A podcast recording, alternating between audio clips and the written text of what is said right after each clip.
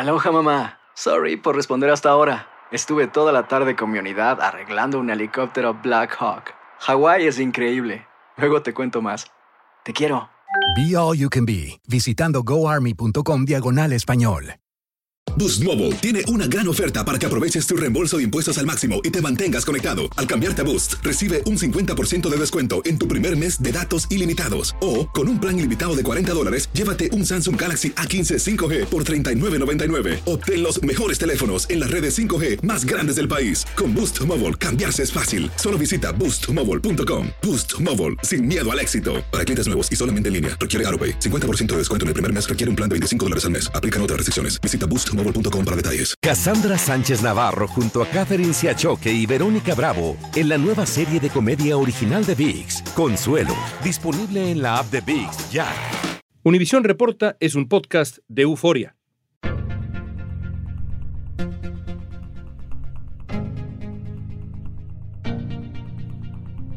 Univisión 34 Los Ángeles cumple este año su 60 aniversario. 29 de septiembre de 1962. Esa fue la fecha. KMEX, ahora conocido como Univisión 34, fue la primera estación de televisión en español de California. Gracias al trabajo de un gran equipo que día a día sigue de cerca la realidad, el canal llegó a ser un espacio de confianza muy profundo para el público hispano.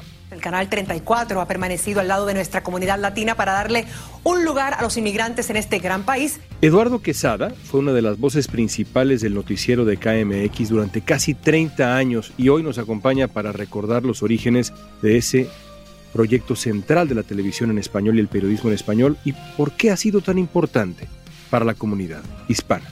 Soy León Krause y esto es Univisión Reporta.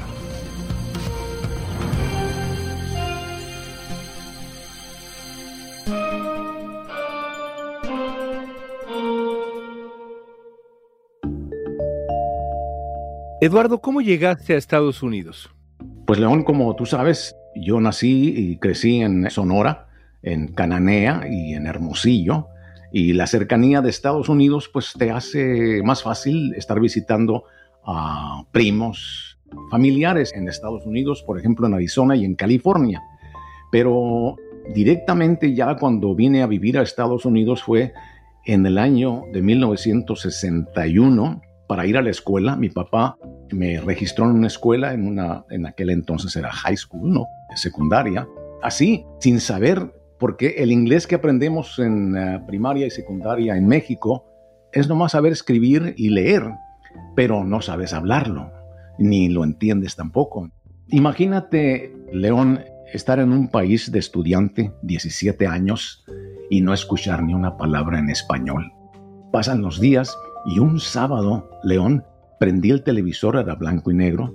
Recuerda, es 1961. Entonces prendí el televisor y eran 13 canales nomás. Y de repente en el canal 13 escuché música de mariachi. Me quedé así como, ¿qué, qué, qué? Ya después de ese sábado, todos los sábados a esa hora, creo que era mediodía, me aseguraba de que tenía que estar el sábado viendo ese canal porque estaba escuchando pues mi idioma, el español. Entonces regresas a México al terminar tus estudios, pero luego vuelves a Los Ángeles ya con aspiraciones de ser periodista, de estar en los medios de comunicación. Sí, bueno, fíjate, el inglés me sirvió mucho en Hermosillo, Sonora, ya regresando a los 18, porque ahí mismo empecé a visitar, por recomendación de mi hermano mayor, una estación de radio, la XCPB, y mientras tanto encontré trabajo así rápido en un motel. Entonces, de ahí me fui a una estación de radio, me dieron oportunidad de estar al aire de 10 a 1.15 de la mañana. Daba la identificación de la estación XPB FM Radio 14 y acaban de escuchar la canción de Pérez Prado, bla, bla, bla. Entonces es lo único que te permitían a los locutores. El caso es que me escuchó el señor Raúl Azcárraga, sobrino de Emilio Azcárraga Vidaurreta, y él me dijo que si quería trabajar en televisión, y yo le decía, pues tenía 19 años, León, le dije yo, es mi ilusión trabajar en televisión, pero no creo que estoy preparado. Y me dijo, Raúl, no queremos que te eches a perder en la radio gritando. queremos que tengas ese tipo de voz de narración y te queremos en la televisión. Me fui a Canal 6, XWH, que también empezaba en 62.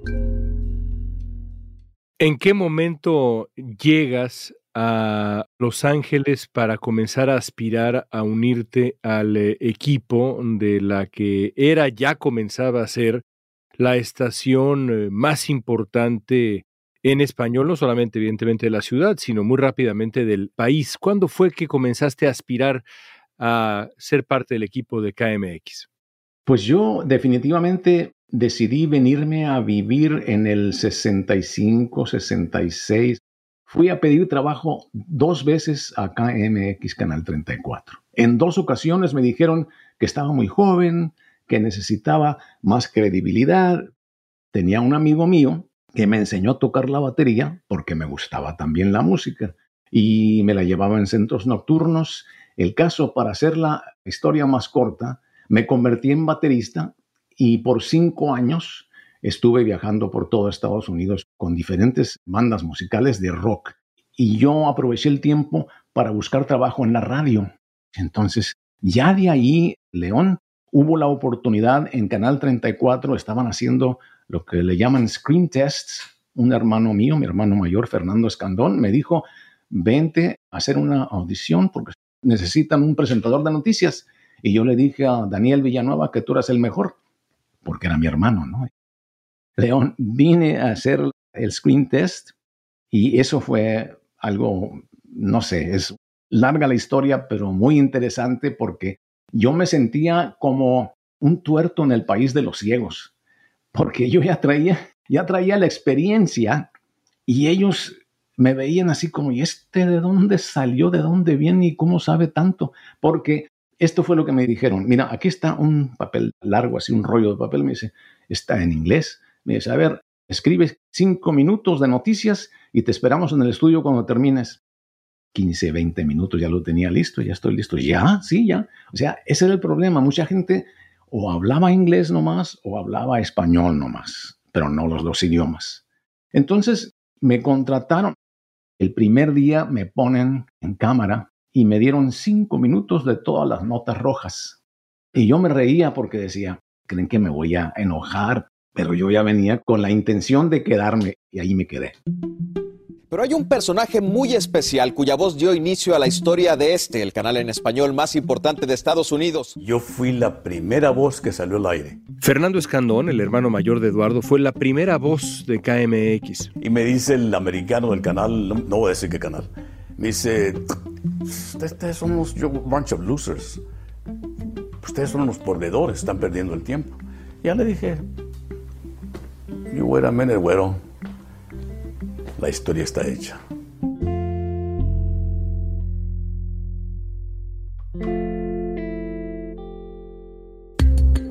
Al regreso vamos a ver cómo KMX logró abrirse un camino en un entorno en el que había prejuicios y rechazo también hacia el idioma español y hacia la comunidad.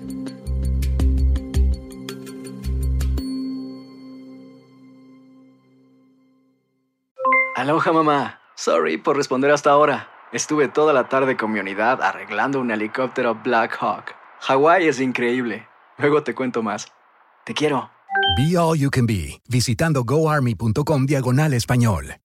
Cassandra Sánchez Navarro junto a Catherine Siachoque y Verónica Bravo en la nueva serie de comedia original de VIX, Consuelo, disponible en la app de VIX ya. En noviembre de 1961, la Comisión Federal de Comunicaciones en Estados Unidos aprobó por primera vez una solicitud para crear una emisora de televisión totalmente en español. Así nació KMEX TV. Fue el 29 de septiembre de 1962 cuando se emitió por primera vez y desde entonces no ha dejado de estar con nuestra comunidad para informarla, para educarla y también para entretenerla. Desde ese entonces, KMX ha sido hogar de figuras tan relevantes en la historia de la televisión en español como Marielena Salinas, Jorge Ramos y por supuesto Eduardo Quesada. Marielena Salinas y Eduardo Quesada con las noticias de hoy lunes.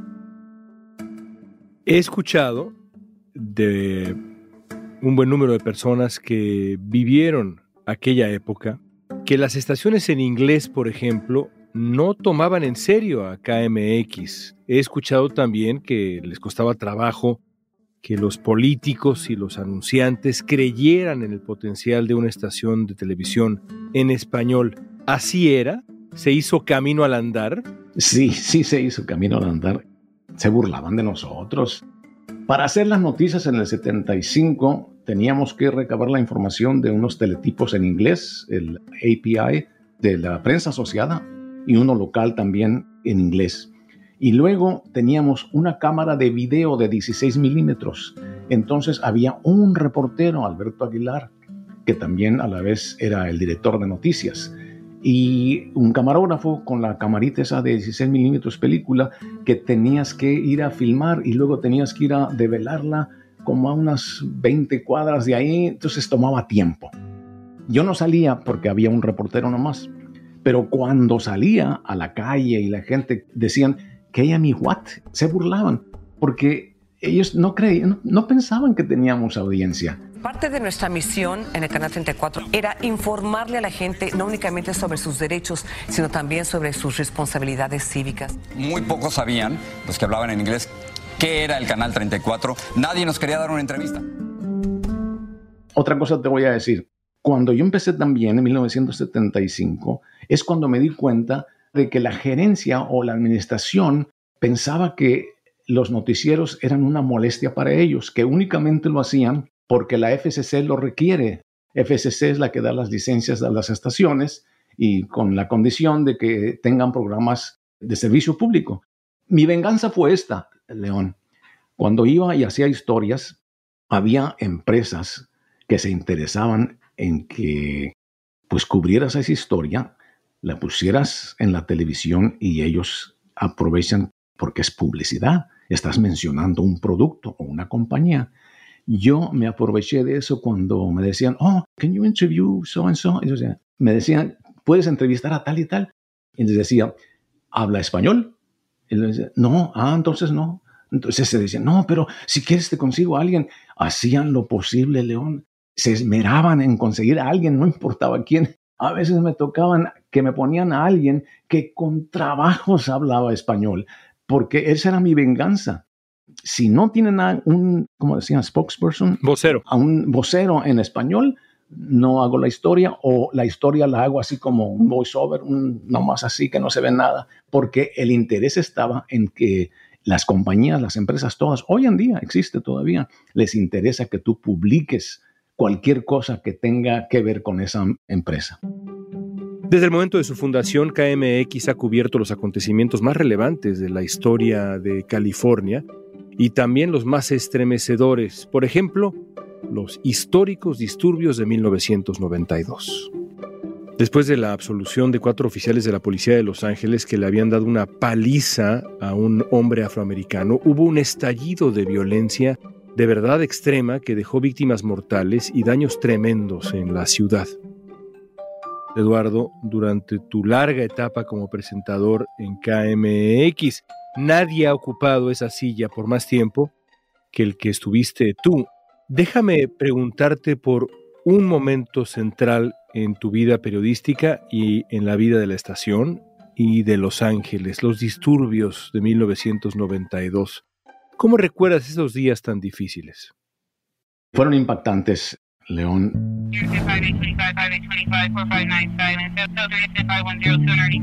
Fueron cuatro días de una intensa pesadilla que hizo noticia mundial.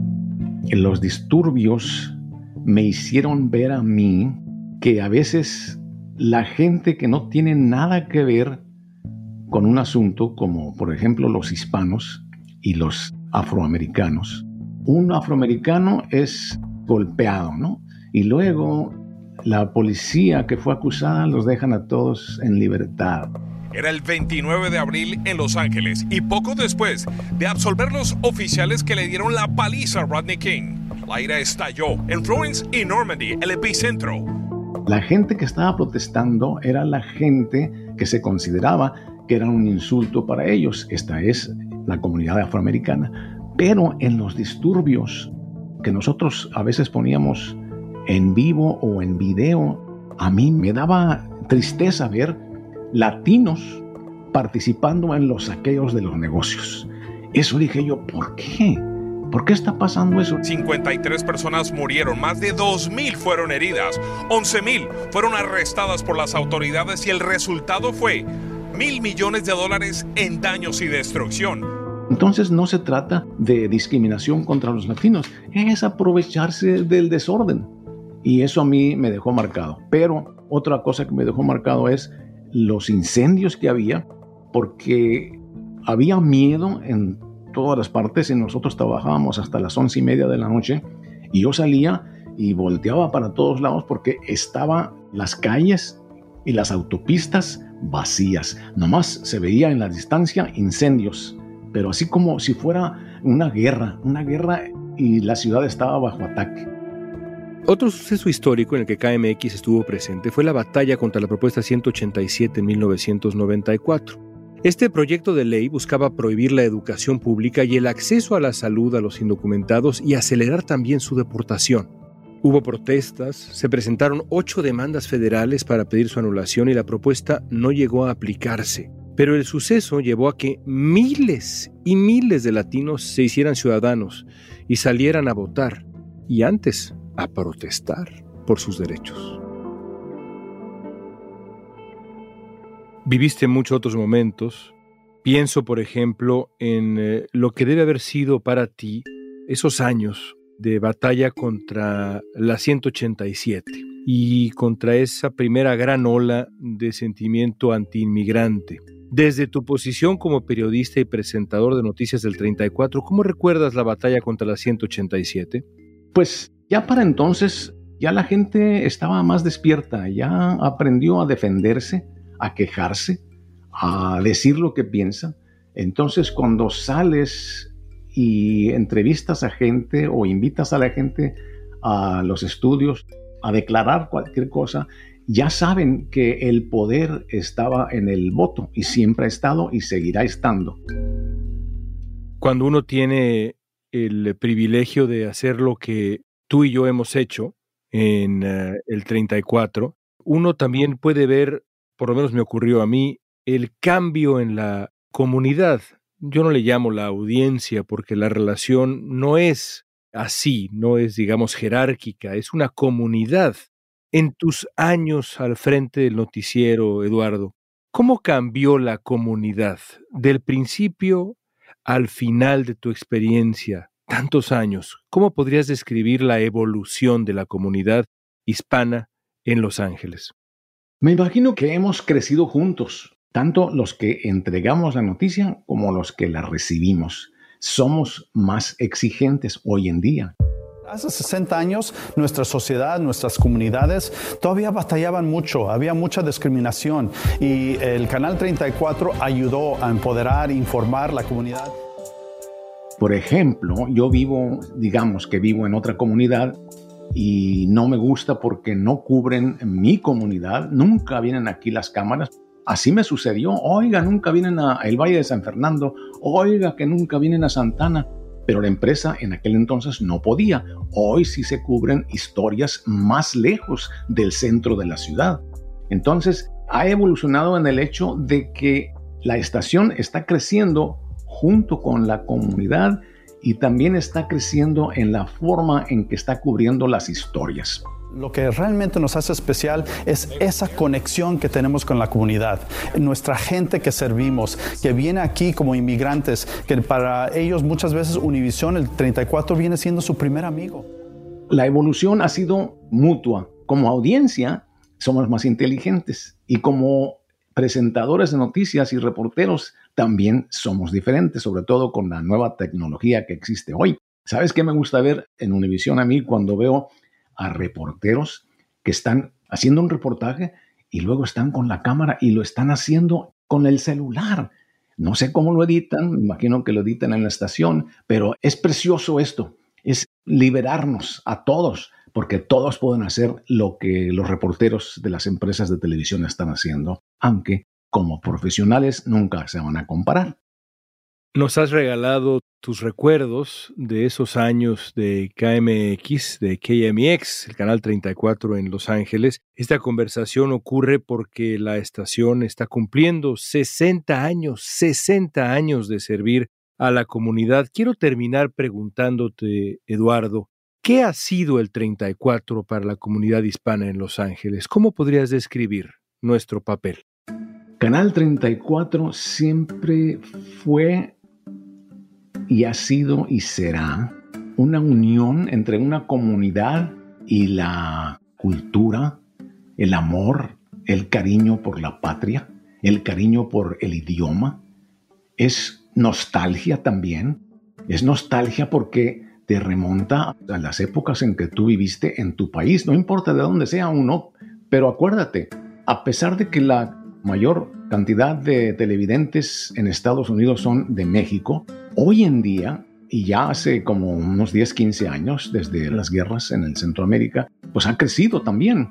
Acabo de leer la información del censo que ahora somos más de 62 millones de ascendencia hispana. Como la veo yo, León, es algo sensacional porque ahora las grandes empresas tienen que tomar en cuenta el poder adquisitivo de los hispanos, de los latinos, de los mexicanos. No hay otra.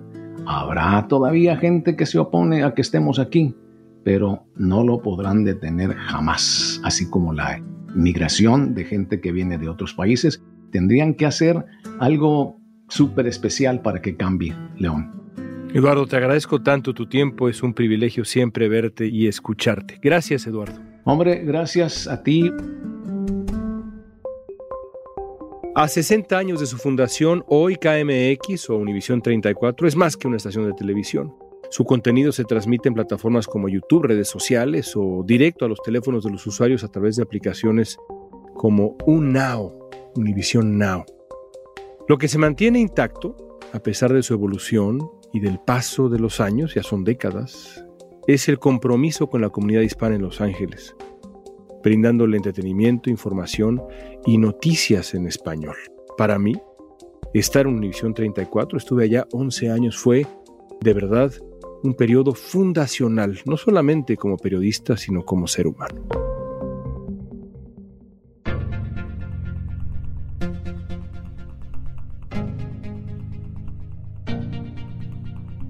Esta pregunta es para ti y en esta ocasión es para ustedes que están en Los Ángeles. ¿Qué significa para ti Univisión 34? Danos tu opinión en Facebook, Instagram, Twitter o TikTok con la etiqueta Univisión Reporta. Escuchaste Univisión Reporta. Si te gustó este episodio, síguenos y compártelo con otros. En la producción ejecutiva, Olivia Liendo. Producción general, Isaac Martínez. Producción de contenidos, Mili Supan. Asistencia de producción, Francesca Puche. Música original de Carlos Jorge García, Luis Daniel González y Jorge González. Soy León Krause, gracias por escuchar Univisión Reporta.